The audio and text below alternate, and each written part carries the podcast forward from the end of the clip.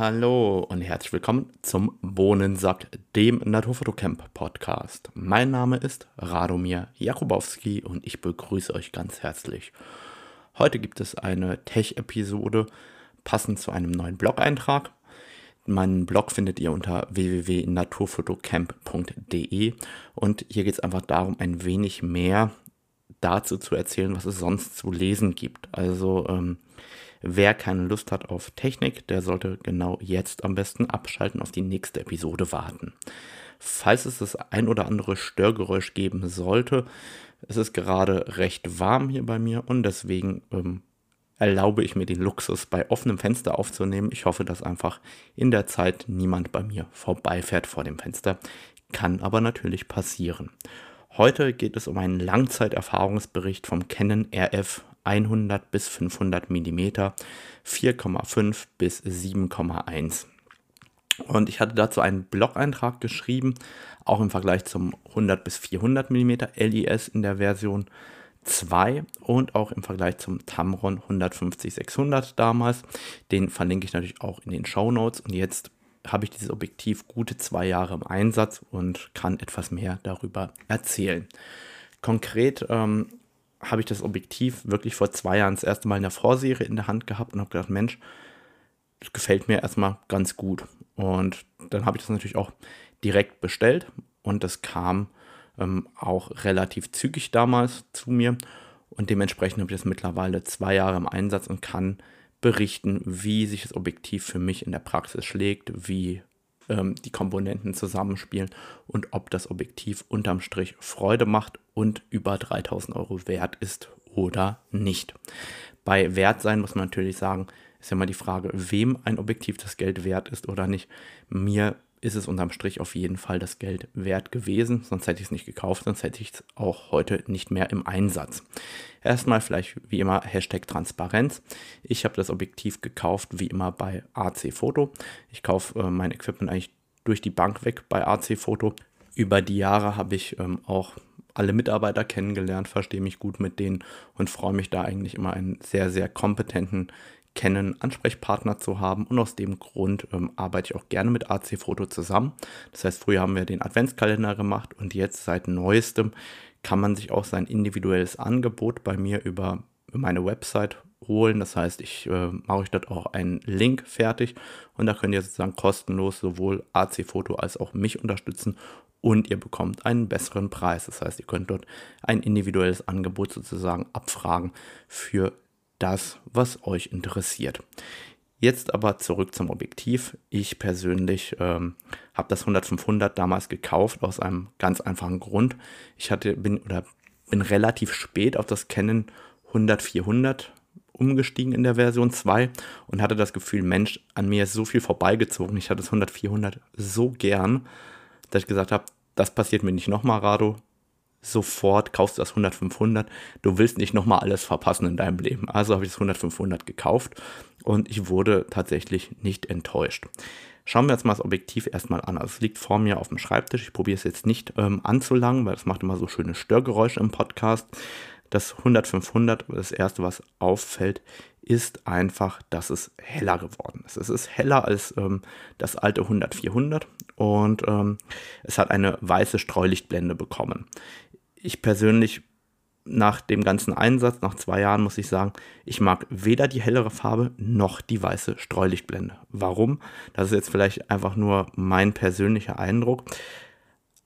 Aber ich fasse das Ding mit matschigen Händen an. Ich schmeiße das Ding auch mal oder lege das Ding besser gesagt auf den Boden samt Kamera oder ohne Kamera. Und dieses weiße Finish überall, das wird bei mir derart dreckig und sieht dann auch einfach so ekelhaft aus. Also ich habe das Gefühl, dass dieses Kunststofffinish, das heller ist, einfach viel, viel dreckiger heute aussieht nach zwei Jahren. Also anders kann ich es nicht beschreiben. Ich fand den alten Lack schöner. Der hat irgendwie bei mir ähm, schöner gehalten von der Farbe her. Der war auch nach mehreren Jahren eben immer noch so grau-weiß, wie er am ersten Tag war. Aber es ist natürlich jetzt rein kosmetisch. Ähm, das, ob, ob das jetzt wichtig ist, sei mal dahingestellt. Mir ist es im Endeffekt egal, aber wenn man dann so ein 3000 Euro Objektiv hat, Zumindest bin ich dann immer genervt, wenn da Gebrauchsspuren drankommen oder das Ding dreckig aussieht irgendwann. Die Streulichtblende ist wie gewohnt, ähm, hat äh, sozusagen eine Arretierung, wie auch die vom ähm, 100-400 und hat dieses kleine Schiebetürchen, durch die man im Endeffekt den Polarisationsfilter drehen kann. Das finde ich ein sehr, sehr praktisches Tool, gerade beim 100-400 bzw. beim 100-500, weil ich dort ähm, oftmals am Bach stehe, Details fotografiere im Regen und dann kann es ja regnen, wie es will. Die Frontlinse bzw. der Polarisationsfilter bleibt dann trocken und ich kann trotzdem mit meinem Finger sozusagen den Polarisationsfilter drehen. Dann haben wir von der Streuchblende kommend erstmal einen Zoomring. Der läuft super geschmeidig, genauso wie wir es gewohnt sind vom 100 bis 400. Und wir haben auch wie immer einen Smooth- und Tight-Regler. Das heißt, wir können den Widerstand beim Zoomen regulieren. Das hat zwei Gründe. Erstens kann man einstellen, ob man lieber leichter oder schwergängiger zoomen möchte. Und zum anderen, wenn man das Ganze sehr fest einstellt, dann schiebt sich der Zoom nicht raus, wenn ihr das Objektiv um die Schulter tragt, also an der Kamera um die Schulter tragt. Danach gibt es an dem Objektiv vier schöne Schalter und zwar ein AFMF-Schalter, ein Stabilisator An- und An Ausschalter und dann haben wir zwei Schalter, die sich einer mit dem Autofokus und einer mit dem Bildstabilisator beschäftigen. Zum einen ist das natürlich die gewohnte Fokussierbereichsbegrenzung und zwar kann man entweder den ganzen Bereich fokussieren lassen, also ab 90 cm bis ähm, unendlich oder von 3 Metern bis unendlich. Ich muss gestehen, ich äh, nutze dieses Feature überhaupt nicht, aber es gibt vielleicht den einen oder anderen, der es gerne nutzt, weil ich habe immer Angst, wenn mir irgendein Motiv vor die Linse kommt, das dann näher ist und ich schalte nicht schnell genug um, dann habe ich hinterher ein Problem. Also habe ich eigentlich immer den ganzen Fokussierbereich an. Und beim Stabilisator haben wir inzwischen drei Modi bekommen, genauso wie bei den großen Super-Teles.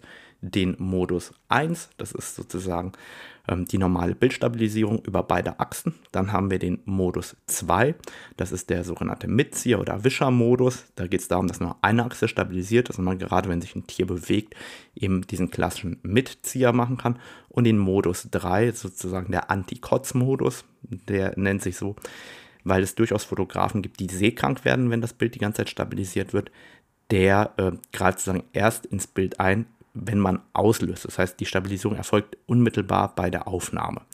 Ich persönlich nutze eigentlich den Stabilisator-Modus 1 am allermeisten bei allen Teleobjektiven und mache damit auch meine Mitzieher. Und das funktioniert eigentlich ganz gut. Also ähm, klar, das erste Bild wird natürlich etwas krakelig stabilisiert, weil ähm, das Objektiv ja gerne meine Bewegung ausgleichen möchte. Aber ähm, oftmals habe ich einfach nicht die Zeit, den Stabilisator-Modus umzustellen. Es sei denn, ich mache jetzt äh, nur Vogelaufnahmen an der Klippe, wo ich permanent äh, Mitzieher mache. Dann stelle ich das auch mal um, aber in der Regel habe ich den Stabilisator-Modus tatsächlich auf der Stufe 1 stehen. Danach folgt ein Fokusring, mit dem könnt ihr manuell fokussieren.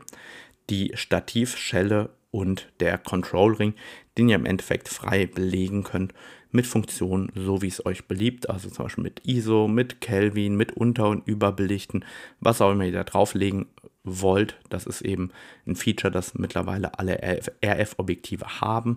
Ähm, finde ich persönlich sehr, sehr praktisch, gerade auch an den kürzeren Porträtbrennweiten macht mir es richtig Spaß. Wenn ich Hochformat fotografiere, kann ich oben drauf gucken aufs Display, wenn das schön geklappt habe und habe so dieses Mittelformat-Feeling, oben in die Kamera reinzugucken und wenn ich vorne am Rädchen drehe, wird es heller oder dunkler. Ähm, das macht mir gerade im Nahbereich oder bei bodennaher Tierfotografie schon Spaß. Ähm, irgendwie erinnert mich das an die gute alte Hasselblatt kommen wir so ein bisschen mehr ähm, zur Praxis rüber. Wie verhält sich dieses Objektiv in der Praxis? Was gefällt mir besonders gut? Erstmal das 100-500 hat für mich eine sehr praxisrelevante Brennweite. Ich finde, wenn ein Objektiv bei 100 mm anfängt, dann ist eben der Zoom-Bereich 100 bis 400 oder 100 bis 500. Das macht richtig, richtig Spaß. Warum? Weil ich eben nach unten hin kein zweites Objektiv brauche persönlich. Ich kann oft mit einem 1435 loslaufen und dem 100-500. Die Lücke dazwischen, zwischen 35 und 100, damit kann ich halbwegs leben. Und ich kann mit 100 wirklich noch Landschaft fotografieren oder ähnliches oder auch Tier in Landschaft. Wohingegen, wenn das Objektiv bei 150 oder 200 mm untenrum anfängt, dann funktioniert es für mich nicht. Ich weiß, ähm, viele sagen, ja, ich will lieber 600 statt 500 mm oben raus haben. Der Unterschied ist aber tatsächlich gar nicht so groß. Umgekehrt ist aber der Unterschied zwischen 100 und 200 mm am unteren Ende sehr groß und deswegen bevorzuge ich persönlich für mich das 100 bis 500. Gleichzeitig ist das 100 500 sehr kompakt gebaut und das ist für mich ein Argument, das echt ähm, schwer wiegt, weil ich habe das zusätzlich dabei neben den großen Super-Teleobjektiven und das bedeutet, dass ich wirklich in meinem ähm, Nevin, also in diesem Objektivköcher, der bei mir am ähm, Hüftgurt des Rucksacks baumelt, da habe ich das 100-500 drin mit einer zweiten R5 und kann jederzeit diese Kombination einfach rausholen.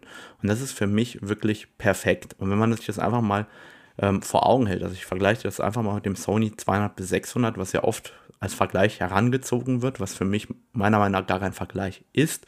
Ähm, das Sony 200 bis 600 mm wiegt 2,25 Kilo und das Canon 100 bis 500 wiegt 1530 Gramm. Das heißt, da liegen 700 Gramm dazwischen. Gleichzeitig ist aber die Baulänge von dem 100 bis 500 wesentlich kompakter und zwar 10 cm kürzer. Und das bedeutet für mich, dass das 100 500 ein immer dabei Telezoom ist wohingegen sozusagen das 200 bis 600 eher auf den Einstieg in die Tierfotografie zielt. Und viele, die das 200 bis 600 haben und später ein Super-Tele kaufen, tauschen bei Sony das 200 bis 600 dann aus gegen das 100 400 Sony. Warum? Weil das eben kompakter ist als zweites Tele, also als Tele neben dem Super-Tele. Und da ist das 100 500 einfach meiner Meinung nach ein richtig geiler Kompromiss, Warum? Ich habe ein kleines, kompaktes Telezoom. Ich habe ein 77 mm Filtergewinde. Das heißt, ich kann alle Filter, die ich auch an dem 14 bis 35 oder am 24 bis 105 verwende, auch an meinem 100 bis 500 verwenden. Das heißt, ich brauche nur eine Filtergröße. Ich kann auch ganz normal mit den 100 mm Filtersystemen, zum Beispiel von Nisi, arbeiten und habe dort ähm, die Möglichkeit, alles damit abzudecken. Gleichzeitig ähm, es ist so, dass für mich diese Kompaktheit deswegen so schwer wiegt, weil das Objektiv eben sehr, sehr wenig Platz wegnimmt im Rucksack. Und da finde ich, hat man einen sehr guten Sweet Spot gefunden und man bekommt sozusagen 100 mm Brennweite geschenkt, weil wer vom 100-400 kommt, der ist auf einmal 100-500 und das Objektiv ist leichter geworden als das 100-400. Also ich habe weniger Gewicht und mehr Brennweite. Jetzt müssen wir noch über das Thema Offenblende oder Lichtstärke sprechen. Und zwar ganz konkret ist es so, dass das 100 bis 400 ein 4,5 bis 5,6er Zoom ist und das 100 bis 500 hat eine Lichtstärke von 4,5 bis 7,1. Und jetzt sagen viele, Moment mal, 7,1, das ist aber zwei Drittel Blenden weniger Licht, als ich beim 100 bis 400 hatte. Und das ähm, sollte man ein wenig relativieren aus meiner Sicht, weil die 7,1 habt ihr bei 500 mm Brennweite. Bei 400 mm Brennweite habt ihr Offenblende 6,3 und bei 363 mm habt ihr Offenblende, beziehungsweise bei 362 mm, um es genau zu sagen, da haben wir Blende 5,6. Das heißt, nur im Bereich von 363 bis 400 mm verliert ihr eine Drittel Blendenstufe Licht im Vergleich zum 100-400 und ansonsten bekommt ihr eben oben raus die 100 mm geschenkt als Brennweite. Ihr müsst die ja nicht nutzen, wenn euch die Lichtstärke bei 500 mm nicht gefällt, dann könnt ihr das ja auch einfach wie gewohnt als 100 bis 400 mm Zoom benutzen. Ansonsten finde ich den Abbildungsmaßstab richtig cool. Warum? Weil die Naheinstellgrenze von 90 cm bei 500 mm da kann man richtig cool Makros machen. Wer hat da einen Abbildungsmaßstab von 1 zu 3 im Maximum, das heißt, wenn man wirklich auf die 90 cm rangeht bei 500 mm, ist der Abbildungsmaßstab 1 zu 3. Was bedeutet 1 zu 3?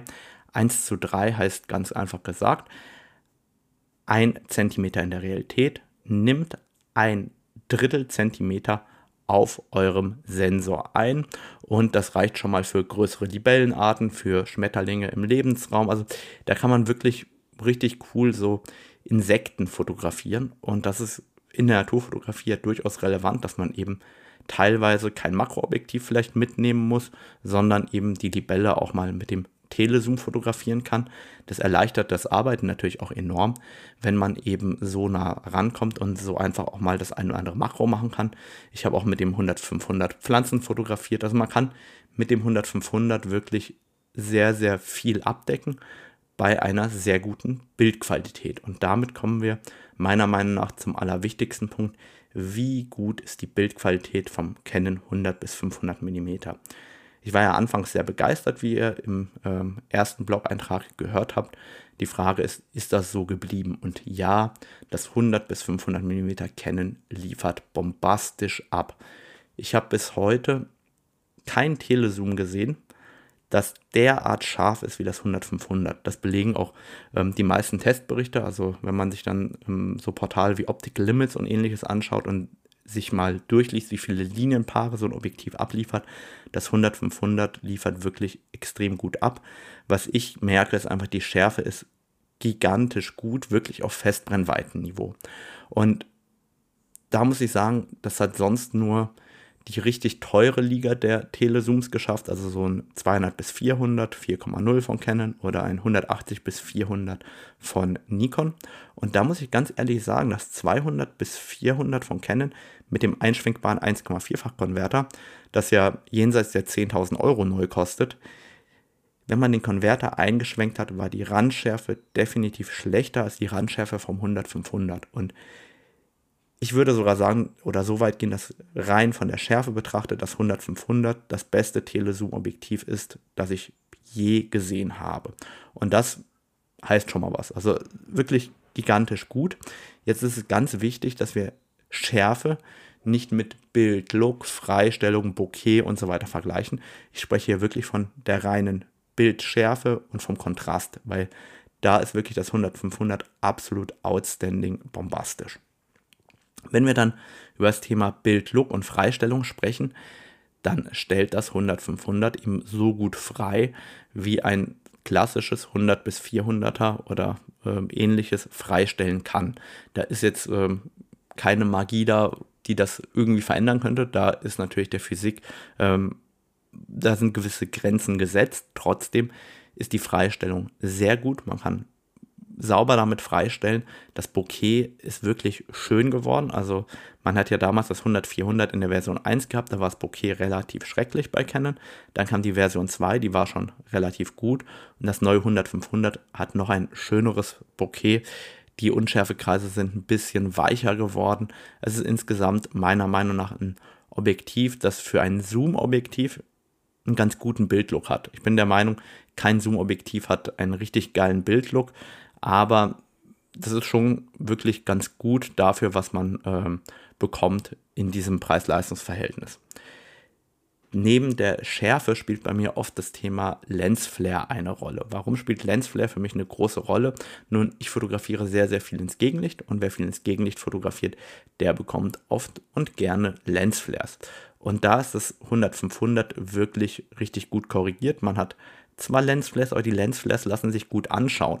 Das Problem ist ja immer, man kann Lensflares bis zu einem gewissen Grad durch hochwertigen Objektivbau vermeiden. Und dann kommt irgendwann der Punkt, wo Lensflares reinkommen und dann sehen die entweder richtig gut aus oder eher schäbig. Und ich persönlich finde, beim 100 bis 500 sind die Lensflares richtig geil geworden.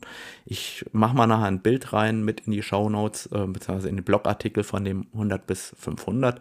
Da seht ihr mal einen Steinbock oder einen Steingeiß im Gegenlicht. Da ich das Bild letztes Jahr gemacht habe, weiß ich nicht mehr, ob das ein junger Bock oder eine Geiß war. Das äh, werde ich ja natürlich drunter schreiben, wenn ich mir das Bild nochmal anschaue. Auf jeden Fall sieht man dort das allererste Morgenlicht und es ist noch richtig rot. Also es ist noch nicht dieses gelb-orange, sondern es ist noch richtig rot und es bricht sich so geil in der Linse.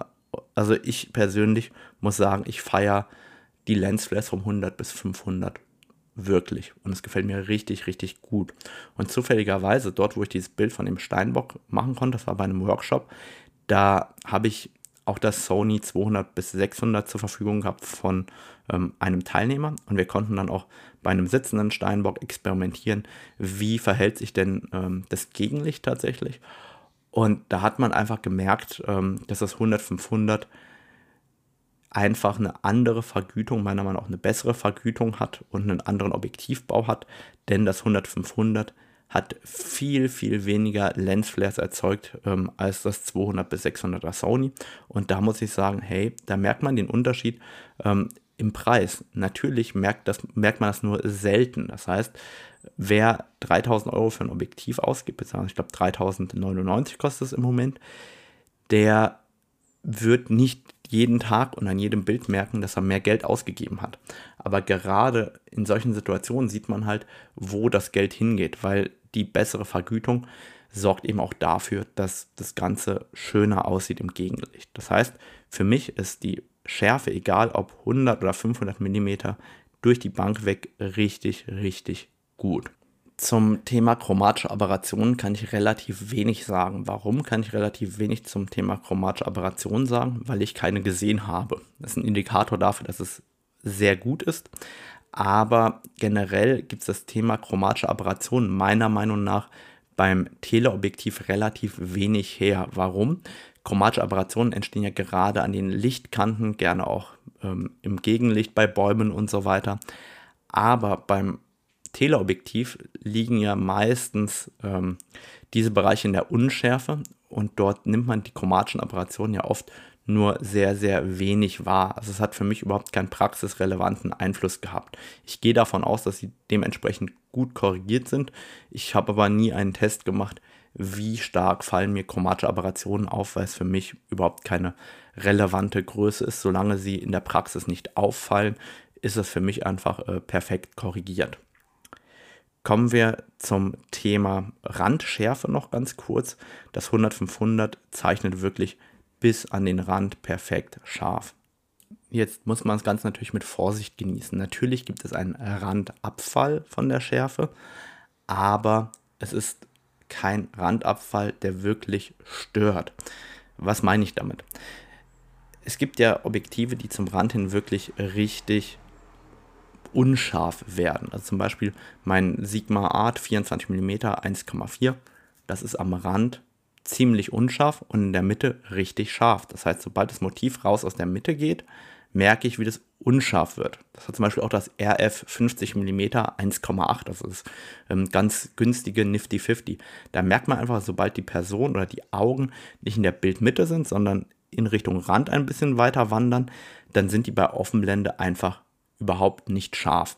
Das ist beim 100 bis 500 beileibe nicht der Fall. Das ist bis an den Rand hin praxisrelevant sehr scharf. Wenn man das Ganze misst, wird man natürlich einen Randabfall feststellen. Für mich kann ich festhalten, ich kann mein Motiv positionieren bei Offenblende, wo ich will. Und selbst am Bildrand, an den Bildecken, ist es so scharf, dass ich es ohne Probleme für alles verwenden kann, also gerade auch für große Drucke. Und das ist für mich das Relevanteste. Wer das genau in Linienpaaren messen will, wird vermutlich zum Rand hin auch einen Abfall von 10 oder 20 Prozent ähm, messen können. Ähm, für mich ist das in der Praxis dann in dem Sinne nicht relevant. Da kommt es dann eher darauf an, welche Blende verwende ich, damit das Bild so aussieht, wie ich mir das Ganze vorstelle. Kommen wir zum Thema Autofokus. Der Autofokus vom 100-500 ist gnadenlos schnell und trifft super. Also ich habe kaum Ausreißer irgendwie in der Schärfe. Da muss man fairerweise sagen, auch das 100-400 von Canon war richtig gut. Und das 100-500 legt einfach nochmal eine Schippe oben drauf. Ich habe immer gesagt, dass das 100-500 für mich eine Referenz an der R5 ist, was die Geschwindigkeit vom Autofokus angeht. Da bleibe ich auch dabei. Es gibt momentan kaum ein Objektiv bei Canon, das schneller und genauer fokussiert als das 100-500. Und man hat den Vorteil von Blende 4,5 bis 7,1. Warum ist das ein Vorteil? Naja, wenn man eine Offenblende hat in dem Bereich, das verzeiht einem in der Tierfotografie relativ viel. Das heißt, wenn man nicht ganz sauber fokussiert hätte, merkt man oft den Unterschied nicht, ob das jetzt einen kleinen Tacken dahinter oder davor liegt. Wohingegen, wenn man mit einem 400 mm mit Offenblende 2,8 fotografiert, da muss man schon viel, viel genauer arbeiten und man sieht viel schneller, ob man vielleicht minimal den Fokus falsch gesetzt hat. Das heißt, da merkt man so einen kleinen Tacken Unterschied, aber für mich äh, ist das 100-500 wirklich, was den Autofokus angeht, richtig gut. Dann haben wir Thema Bildstabilisator. Das 100-400 war super von der Stabilisierung, das 100-500 ist noch einen kleinen Tacken besser. Ich habe für mich persönlich natürlich getestet, was geht Freihand mit dem Objektiv. Das sind aber keine Werte, die man so einfach vergleichen kann, weil ja jeder eine andere Verschlusszeit braucht, um ein scharfes Bild zu bekommen. Das heißt, es hängt ja davon ab, wie ruhig steht ihr gerade? Habt ihr gerade einen ruhigen Stand oder steht ihr gerade wackelig? Seid ihr den Berg gerade hochgelaufen oder habt ihr die ganze Zeit im Sessel gesessen und äh, macht jetzt von der Terrasse nur ein Vogelfoto? Und dann kommt natürlich dazu, was für eine Atemtechnik habt ihr, wie gut könnt ihr Freihand generell arbeiten. Das heißt, diese Werte sind für mich meine persönlichen Referenzwerte. Ich weiß bei jedem Objektiv, mit welcher Brennweite etwa ich welche Verschlusszeit probieren kann um konsistent scharfe Bilder zu bekommen. Das ist für mich sehr praxisrelevant, weil das für mich sozusagen die unteren Markierungen sind, wo ich noch probieren kann, bei Säugetieren der Dämmerung scharfe Bilder zu machen. Und gerade bei der R5 kann ich jetzt mit 500 mm sagen, eine 50. Sekunde, solange das Motiv sich nicht bewegt, kriege ich eigentlich durchgehend scharfe Bilder. Bei einer 25. Sekunde bei 500 mm rechne ich mit Ausschuss, aber mindestens die Hälfte der Bilder ist immer noch scharf. Und das ist für mich ein super Wert. Damit kann ich sehr gut arbeiten. Das macht richtig Spaß, gerade auch Freihand damit zu arbeiten. Und genau das ist das, was ich aus der Praxis sagen würde, das 100-500 ist ein super krasser Allrounder für die Naturfotografie. Also ich kann damit Landschaft machen, ich kann damit Makros machen, ich kann damit aber auch eben Tiere fotografieren. Es hat eine super Schärfe, es hat einen hammermäßigen Autofokus. Also ihr merkt, ich bin von dem Objektiv schwer begeistert. Jetzt ist es so, einige kritisieren, dass Canon bei den RF-Objektiven auf Kunststoffe setzt und nicht mehr auf Metall. Ähm, nun ja, moderne Kunststoffe sind, was Ausdehnung und Material angeht, generell oft besser als Metalle. Das heißt, ich traue den Ingenieuren durchaus zu, dass ein Kunststoffobjektiv am Ende des Tages langlebiger sein könnte als das äh, Metallpendant. Das wird sich jetzt über die Zeit zeigen. Ich merke den Unterschied überhaupt nicht. Ich habe ein Kunststoffobjektiv, das ist vielleicht äh, im Winter nicht ganz so kalt wie der Metalltubus, aber ey, ganz ehrlich, es ist mir eigentlich wirklich schnurzpieps egal im Praxisalltag. Also da merke ich überhaupt keinen Unterschied. Die Abdichtung funktioniert sehr gut. Ich habe noch keinen Staub nach zwei Jahren innen im Objektiv, aber ich habe da auch noch nicht so genau nachgesehen. Das tue ich jetzt mal eine Sekunde. Was ich feststellen kann, ich habe vielleicht ein, zwei, drei Fünkchen Staub innen, aber viel wichtiger ist, ich habe in der Streulichtblende und auf der Frontlinse relativ viel Vogelkacke von der letzten, ähm, von den letzten Ausflügen in eine Vogelkolonie. Das heißt, ich putze gleich mal die Frontlinse. Gut, dass ich nachgeschaut habe. Kommen wir mal zum Rest vom Objektiv, weil es gibt durchaus ein, zwei Dinge, die ich nicht so perfekt finde am 100-500 und die finde ich, sollte man auf jeden Fall nicht unerwähnt lassen. Und zwar ist es die Stativschelle. Die hat mich wahnsinnig gemacht. So wahnsinnig, dass ich mittlerweile eine zweite Stativschelle habe. Und auch die macht mich wahnsinnig. Und ich habe inzwischen bestimmt 30, 40, 100 bis 500er in der Hand gehabt von Workshop-Teilnehmern über die Zeit. Und diese Stativschelle klemmt einfach nicht fest genug. Wenn man die bis zum Anschlag festdreht, das Ganze aufs Stativ stellt und dann mit einer sanften Gewalt, die ich gerne mal aufbringe, äh, probiert, dann bewegt die sich immer noch. Und das ist etwas, das ist für mich ein No-Go. Warum zur Hölle baue ich ein 3000 Euro Objektiv und rotzt da so eine Stativschelle hin? Klar, die ist vielleicht leichter oder sonst irgendwas, aber hey, wenn ich meine Stativschelle am Objektiv habe, dann will ich mein Objektiv auf einem Stativ benutzen. Und wenn ich ein Teleobjektiv benutze, dann habe ich einen schweren Stativkopf und der hat einen gewissen Widerstand in der Friktion. Und wenn ich dann meine Kamera drehen kann, obwohl ich das bis zum Anschlag zugedreht habe, dann ist das meiner Meinung nach eine Frechheit für ein 3000 Euro Objektiv. Und das muss man ganz ehrlich sagen. Ich finde diese Stativschelle ziemlich scheiße. Also anders kann ich es nicht sagen. Ich hätte gerne eine andere Stativschelle. Und ich finde auch, dass die vom 100er Makro, da habe ich übrigens noch keinen Langzeiterfahrungsbericht, ähnlich schlecht ist, aber immerhin die klemmt so, dass sich nichts bewegt. Aber jetzt hier die vom 100-500, also sorry, Canon, das könnt ihr besser oder ich hoffe, dass ihr es besser könnt, weil das macht echt keinen Spaß. Und dann haben wir einen zweiten Punkt, den Control Ring. Ich benutze den Control Ring in der Praxis mittlerweile teilweise. Ich, ich probiere mir den nicht zu sehr anzugewöhnen, weil meine alten EF-Objektive natürlich keinen Controlling-Ring haben vorne. Aber dieser Control-Ring, wer zur Hölle macht den denn ans Bajonett dran? Wenn ich ein Telezoom habe, das ja ausgefahren wird, das heißt, wir haben ja ein dann würde ich doch gerne irgendwie diesen Control Ring relativ weit vorne haben. Wer greift denn bitte nach hinten ans Bajonett und dreht am Control Ring? Und dann ist es so absolut inkonsistent gedacht. Zum Beispiel alle meine Festbrennweiten wie das 35er, das 50er, das 85er, die haben den Control Ring ganz weit vorne am Objektiv. Ich meine, selbst das poplige 14 bis 35 oder das 2405 haben den Control Ring vorne hinter der Frontlinse. Und dann haben wir das 100-500, da ist der Control Ring ganz nah am Bajonett. Ey, sorry Leute, wer hat sich denn das ausgedacht?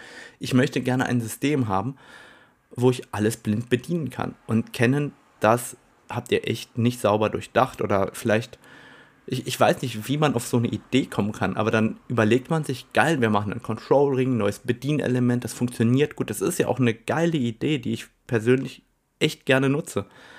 Aber warum zur Hölle mache ich das nicht einheitlich, entweder ans Bajonett dran oder halt vom Bajonett weg? Vom Bajonett weg wäre mir persönlich lieber, aber dass man da in den Objektiven hin und her springt, ey, sorry, da habe ich echt auch kein Verständnis in der Preisklasse. Also da muss ich sagen, hat Canon zwei Dinger geliefert, die mir persönlich nicht gut gefallen. Jetzt ist die Frage, würde ich mir das 100-500 nochmal kaufen? Also aus der professionellen Sicht, ja, ich würde es direkt nochmal kaufen. Immer her damit, wenn es kaputt gehen würde, würde ich es sofort neu kaufen. Ich finde es ein hammermäßiges Objektiv. Für meine Arbeit ist es eigentlich der perfekte Allrounder neben der großen Festbrennweite. Ich habe oft auch nur das 100-500 dabei auf Reisen, wenn ich weniger Tiere plane und damit kann ich einfach so viel machen. Ich finde es echt ein geilen Allrounder für den Naturfotografen. Jetzt ist die Frage, von welcher Sicht schaut man da drauf? Und aus meiner Sicht als professioneller Fotograf muss ich sagen, hey, richtig, richtig geiles Objektiv. Jetzt müssen wir noch dazu sagen, 3100 Euro, also 3099 Euro, ich habe mal um 1 Euro aufgerundet. Das ist viel Geld für ein 100 bis 500er. Und dann ist die Frage, was braucht ich denn als Fotograf? Tut mir das weh? Wie setze ich das Objektiv ein? Und je nachdem, wie oder was ich plane zu fotografieren, kann es meiner Meinung nach durchaus sein, dass ein Canon EF 100 bis 400 mm LIS2 gebraucht in Kombination mit einer zweiten Festbrennweite mehr Sinn macht. Warum?